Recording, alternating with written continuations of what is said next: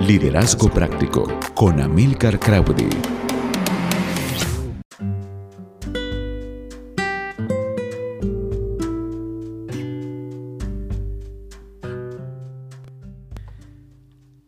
Hace unos días hice un podcast que se tituló Todo inicia con una pregunta.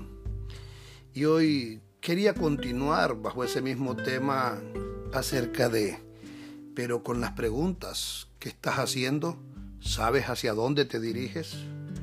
Si regresamos al origen, donde las cosas ocurrieron la primera vez, y haces como hicieron los discípulos, que volvían al maestro por más pan y más pescado, si sabes dónde ir, en, en ese sitio donde ocurren los milagros o donde está la fuente, siempre será suficiente y nunca se terminará si no pierdes la ruta, la dirección o la claridad de cuál es la, fuente. Pero cuando no sabemos, cuando perdemos la perspectiva correcta, cubriremos lo que hoy nos hace falta de una forma distinta que lo más seguro es que pueda causar heridas a nuestras vidas con el tiempo. La mejor pregunta que nos podemos hacer hoy es, ¿pero a dónde voy para conseguirlo? El Señor dio una orden y dijo, siéntense en grupos de 50, háganlo sobre la hierba verde. Y eso me recuerda el libro de los Salmos cuando nos dijo que en verdes pastos nos haría descansar. Ahora, quiero que tengas claridad de algo. Hay una gran diferencia entre una orden y una pregunta. A veces las madres de forma incorrecta preguntan a los hijos, ¿qué quieren comer? Error. Nuestras casas nuestro hogar no es un restaurante, por lo tanto no podemos estar haciendo preguntas. Y Jesús le preguntó a Felipe y éste le respondió de forma incorrecta, brindándole datos, cifras, números, argumentos. Y lo que te hace grande en la fe es tu elección, no necesariamente los argumentos o las pruebas que hoy tienes. No, no sé si es suficiente, no sé si lo que tienes son los recursos necesarios para el proyecto que tienes, pero la verdadera prueba en nuestras vidas vendrá de saber de dónde obtienes lo suficiente para tu vida. Él es el pan de vida. El Señor Jesús es el pan que descendió del cielo. Y sabes qué? Si regresas a Él, si regresas a la fuente, siempre tendrá suficiente. Me llamó la atención que el pan provino del mismo lugar donde estaba la necesidad. Había una multitud que necesitaba ser alimentada, pero en medio de la multitud estaba el recurso para alimentarlo. Ellos necesitaban, los apóstoles necesitaban alimentar a las multitudes, pero la comida que se convirtió o el móvil que se convirtió en el milagro estaba en la misma multitud que necesitaban alimentar. Muchas veces el Señor usará cada necesidad en nuestras vidas. En aquello que necesitamos, lo utilizará para satisfacer o llenar en ese momento, llenar algo en nuestras vidas, edificar nuestra, nuestra fe, pero también para mostrar su naturaleza divina. Te recuerdo que el maná venía del cielo pero eso fue en el Antiguo Testamento. Pero en esta estación, en medio de lo que hoy vivimos, el pan de vida, lo, que Dios tomará para provocar el milagro puede ser que hoy esté en medio de nosotros. Muchas veces lo que tenemos que hacer solamente es pedir, pero pedir en el lugar correcto. Lo que el Señor multiplicó estaba en medio de la multitud, pero ¿sabes qué? Tendrás que pedir pero cuántas veces el afán, los recursos naturales, el poder tener acceso a esto o a lo otro, nos hace perder lo que el buen Dios quiere darnos en esta estación clave de nuestras vidas. Libro de Santiago, capítulo 1, verso 5 nos dice, y si a alguno de ustedes le falta sabiduría, pídasela a Dios y Él se las dará, pues Dios da generosamente sin menospreciarla a nadie. ¿A quién se lo has pedido? ¿Se lo pediste al banco? ¿Lo has andado buscando con un prestamista? ¿Has estado buscando aquello que hace falta con un amigo del Face? Vamos, ¿por qué no recurres a la fuente primero? El milagro no inició cuando Felipe cuantificó el costo para alimentar la multitud. Quiero decirte algo, nada fluirá en nuestras vidas de forma correcta mientras sostengamos nuestro enfoque en responder la pregunta, ¿qué me falta? Somos muy fuertes, somos muy buenos para enumerar listas de lo que nos hace falta. Ponemos detalles de lo que no somos buenos. Te puedo mostrar mis errores, mis defectos, las razones por que no puedo hacer algo, las razones por las cuales Dios no me puede usar. Puedo enseñarte la mancha sucia y lo que está arrugado en mi vida. Pero sabe algo, la gente siempre hablará de las cosas malas de ti y de mí. Pero yo no soy el pan, tú no eres el pan, pero sabemos dónde conseguirlo. Santiago dijo, si a alguno le falta sabiduría, pídasela a Dios. Jesús dijo, ¿dónde vamos a comprar el pan? No lo haremos, porque nos será dado, hay un pan de vida que nos fue entregado, pero estamos llenos de argumentos, de suposiciones, de teología que hemos dejado, se nos ha olvidado de pedir a la fuente, se nos ha olvidado de dónde es que viene, pero hoy quiero recordarte que todo vendrá de la mano poderosa de Dios. Sabes, cuando se acercó a la samaritana le dijo, si supieras el don que hay en mí, y hoy te digo, si tú supieras lo que está dentro de él, tú le pedirías. Si supieras quién es tu proveedor, no dejarías que el diablo te mantenga hambriento, lleno de zozobra, lleno de necesidad, queriendo vender tu primogenitura o tu herencia por un plato de lentejas. Le dijo a la samaritana nuevamente, ¿Quién soy? le dijo a la samaritana. Si tú supieras quién soy, me pedirías a mi agua. Si tú supieras quién es Él, dejarías de ir a lugares que no te llenan y dejarías de gastar tus ingresos en lo que nunca te va a satisfacer. Todo inicia y todo dio inicio con los cinco. Todo inició con algo que estaba en su mano. Él dijo, cualquiera que venga a mí no volverá a tener hambre.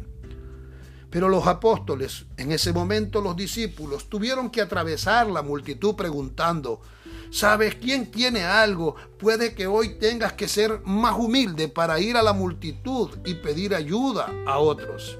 La gente no puede leer tu mente, no pueden saber lo que realmente tú necesitas. Tienes que pedir y cuando pides, tú activas el milagro de parte de Dios. La misma multitud que tenía la necesidad de comer es la misma gente la que tenía el cómo podrían para que el milagro ocurriera. Muchas veces lo que nos detiene o nos impide el pedir con fe es aquel rechazo, el desprecio, la traición o aquello que te ignoraron en el pasado. Mi pregunta para ti no es pedirle cosas a la gente que te lo puede dar, pero muchas veces Dios te va a guiar a personas para que resuelvan aquello para ti. Recuerdo y recuerda tú que Jesús no vino, no dijo cómo alimentaremos a la gente, no dijo ahora va a descender el maná. El jovencito que andaba los cinco panes y los dos peces no descendió del cielo. Ellos tuvieron que atravesar la multitud buscar al chico, al jovencito que no creo que estaba al frente, tuvieron que buscarlo entre medio de la juventud. Porque este joven no podía estar, es más, ni aparece en la multitud, porque solo dicen que eran cinco mil varones, sin tomar en cuenta a los niños y a las mujeres. Y en medio de ellos, en medio de los que no tomaron en cuenta, estaba la solución. No tenía boleto este jovencito para estar al frente y escuchar el sermón de Jesús. Las multitudes, los hombres estaban adelante, pero tiene algo, ¿sabes qué? Algunos mienten, otros hemos aprendido a disimular muy bien y otros lo negamos, pero todos tenemos una necesidad que necesita ser llenada en este tiempo. Pero cuando hay raíces de amargura, cuando sentimos que hay un rechazo, uno como que pierde la perspectiva y nuestra fe se distorsiona o pierde validez. No puedo detenerme de perder mi milagro. Tengo que atravesar la multitud. Debo de salir de la confusión en la que hoy estoy introducido y debo de moverme del valle de la sombra y de la muerte, porque tú y yo sabemos dónde está el pan. Comeremos del maná, comeremos de la mano de Jesús, porque Él es el pan que vino del cielo. Preguntó el Señor, ¿de dónde vamos a sacar pan para esta multitud? Y Felipe debió responder, ¿por qué me preguntas a mí? Pero todo se descompuso cuando Felipe pensó, cuando Felipe creyó, cuando Felipe argumentó creyendo tener la respuesta. Todo se confunde en nuestras vidas cuando asumimos. Le pides a Dios consuelas, pero no le dices a nadie que está solo y adolorido. ¿Sabes qué? Y cuando te hablo de hablar con alguien, te estoy hablando de hablar con personas reales, no con personas en redes sociales. Pero ahora no hacemos preguntas, no buscamos amigos, solo comentamos y argumentamos en redes sociales. Andrés preguntó, y ahí es donde da inicio el milagro. No lo hizo a lo mejor con mucha fe, a lo mejor fue con duda, pero así obtuvo una respuesta. En el libro de San Juan, capítulo 6, verso 9, dice, hey, aquí hay un muchacho que tiene cinco panes de cebada y dos pescados, pero ¿qué es esto para tanta gente? Juan 6.10 dice, hagan que todos se sienten, ordenó el Señor Jesucristo. Y en ese lugar, dice la palabra, había mucha hierba, así que se sentaron los varones adultos, los cuales eran como cinco mil. Andrés preguntó, ¿pero qué es esto para tanta gente? Y luego él se enteró, porque muchas veces en nuestras vidas todo iniciará con una pregunta. La gente obtuvo la comida, la gente llenó su necesidad, pero por estar distraídos se perdieron la enseñanza. El 98% de las personas que escuchan el mensaje agarran como reciben la comida, pero se pierden la instrucción. ¿Qué es lo importante? en esta semana para ti. ¿Sabes qué? Mientras seamos o nuestra identidad esté marcada por lo que tenemos, vamos a estar limitados en nuestras vidas en lo que podemos acceder en este tiempo. Porque tus preguntas y las mías crearán accesos. Estaba en una persona, estás a una persona de hablar con ella, pero sabes, yo he estado con gente por horas y no me hacen ninguna pregunta y ahí yo digo, aquí hay un problema. No hubo preguntas. Yo esperé y no han habido preguntas. Por eso, mi pregunta para ti, ¿has dejado de pedirle a Dios? Deja de asumir, deja de llenar los espacios en blanco. ¿Qué más puede ser? ¿Qué más puede ocurrir? Pero muchos de nosotros dejamos de preguntar, dejamos de pedir y dejamos de buscar.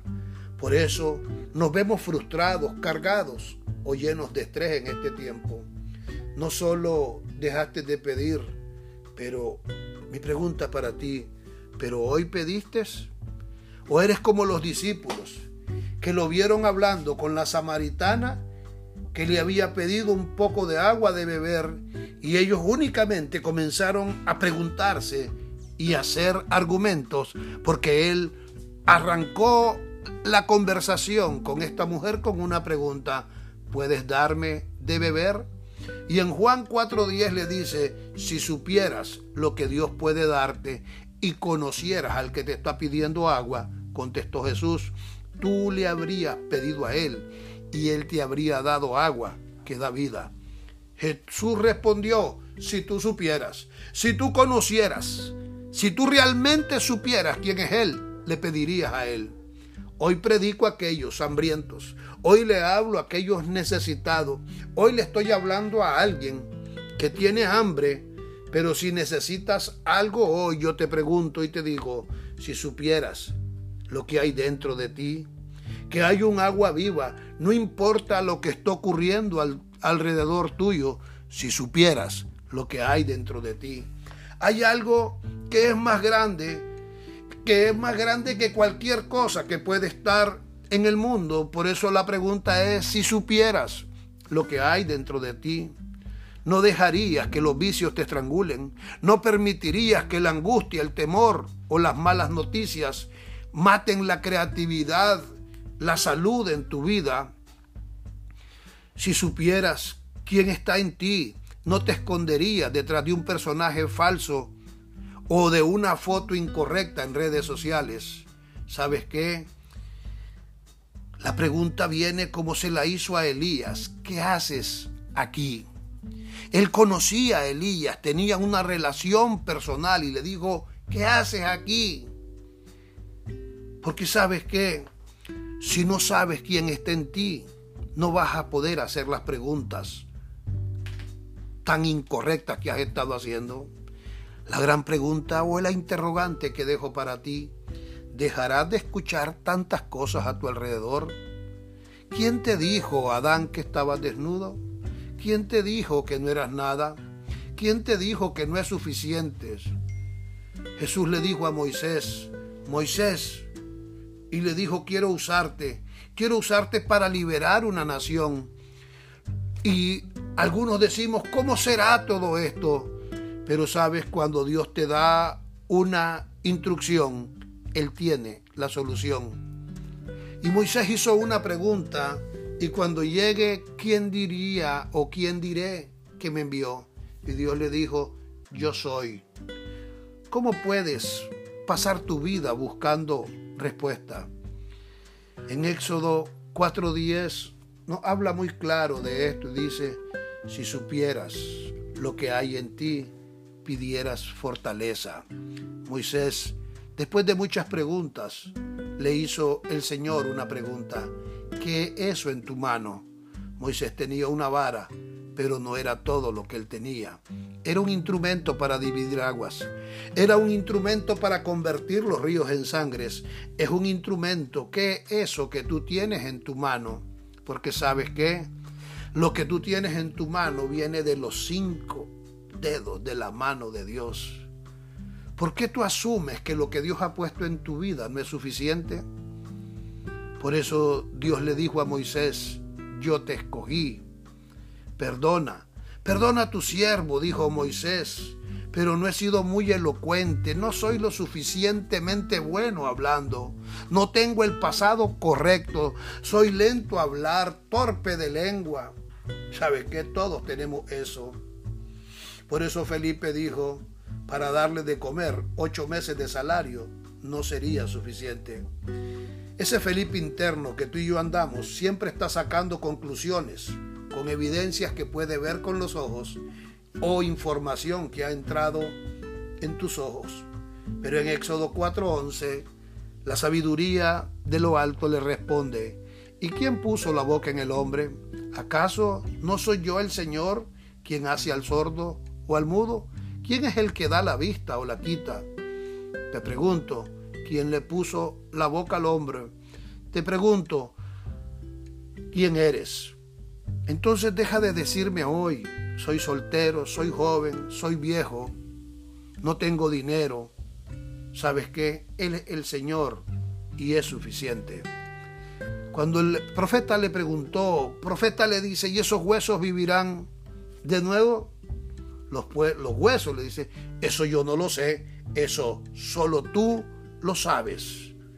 Algunos de nosotros deberemos de traer cambios a nuestras vidas, a la perspectiva que tenemos hoy de lo que estamos haciendo, porque algo está por ocurrir en medio de los tuyos. ¿Sabes qué? Yo creo que esos huesos vivirán. Un abrazo a la distancia. Amilcar Crowding.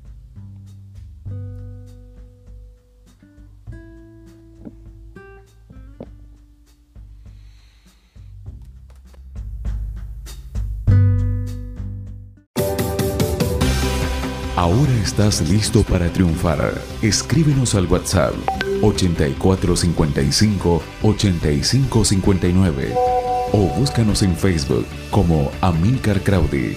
y vive un liderazgo práctico.